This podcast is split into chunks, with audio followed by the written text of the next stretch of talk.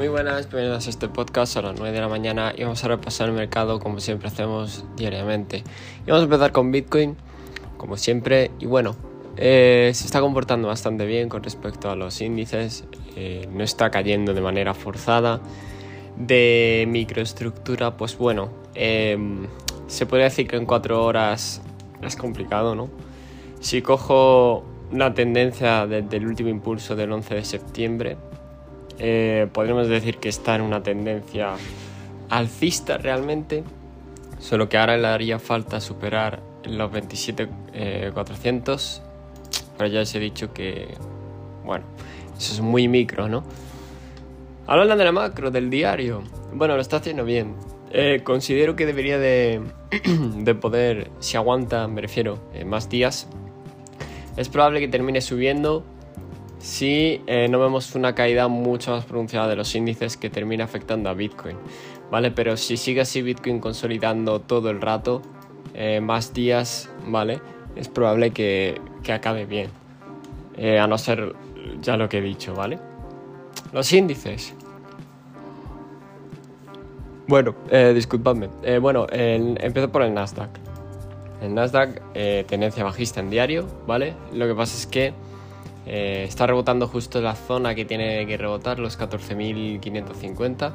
¿Vale? Puede rebotar perfectamente desde aquí. En caso de rebote la zona sería eh, los 15.100 o 200, ¿vale? Esa zona para continuar bajando. Eh, eso sería. Y por parte del SP, perdón, el cual sí que, sí que se ha visto mucho más afectado y se ha confirmado una tendencia bajista de una mayor manera. Eh, llegando casi a los 4200, que era el, punto clave.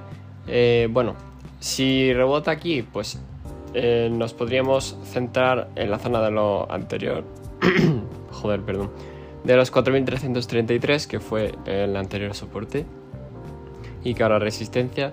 Y si se motiva mucho y vemos mucho más impulso, podría llegar a la zona de los 4400. pero no creo que con mucha más con mucho más impulso desde luego el dólar eh, llegó a la zona que comentamos, los 107 prácticamente, y, está como resistencia.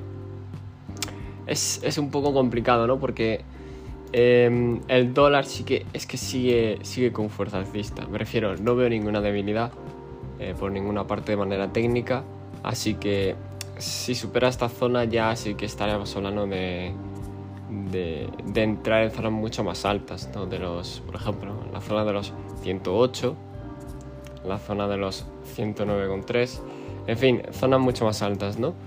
Eh, personalmente el dólar no lo operaría porque, bueno, hasta que no se vea una tendencia mucho más estable o correcciones sanas, no, no lo tocaría.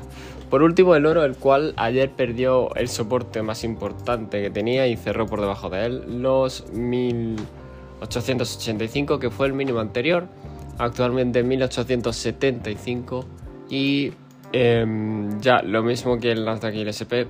En cuanto a rebotes, se podría decir que puede llegar la zona de los 1900 y si se motiva mucho, a zona de los 1920 quizás, pero considero que para seguir esta tendencia la baja en términos de, tendencia a la baja, ¿dónde mirar? Yo miraría la zona de los 1840 y 1860. Ese área es donde hay un volumen mucho mayor de tradeo y de operaciones, por lo que lo tenía bastante en cuenta.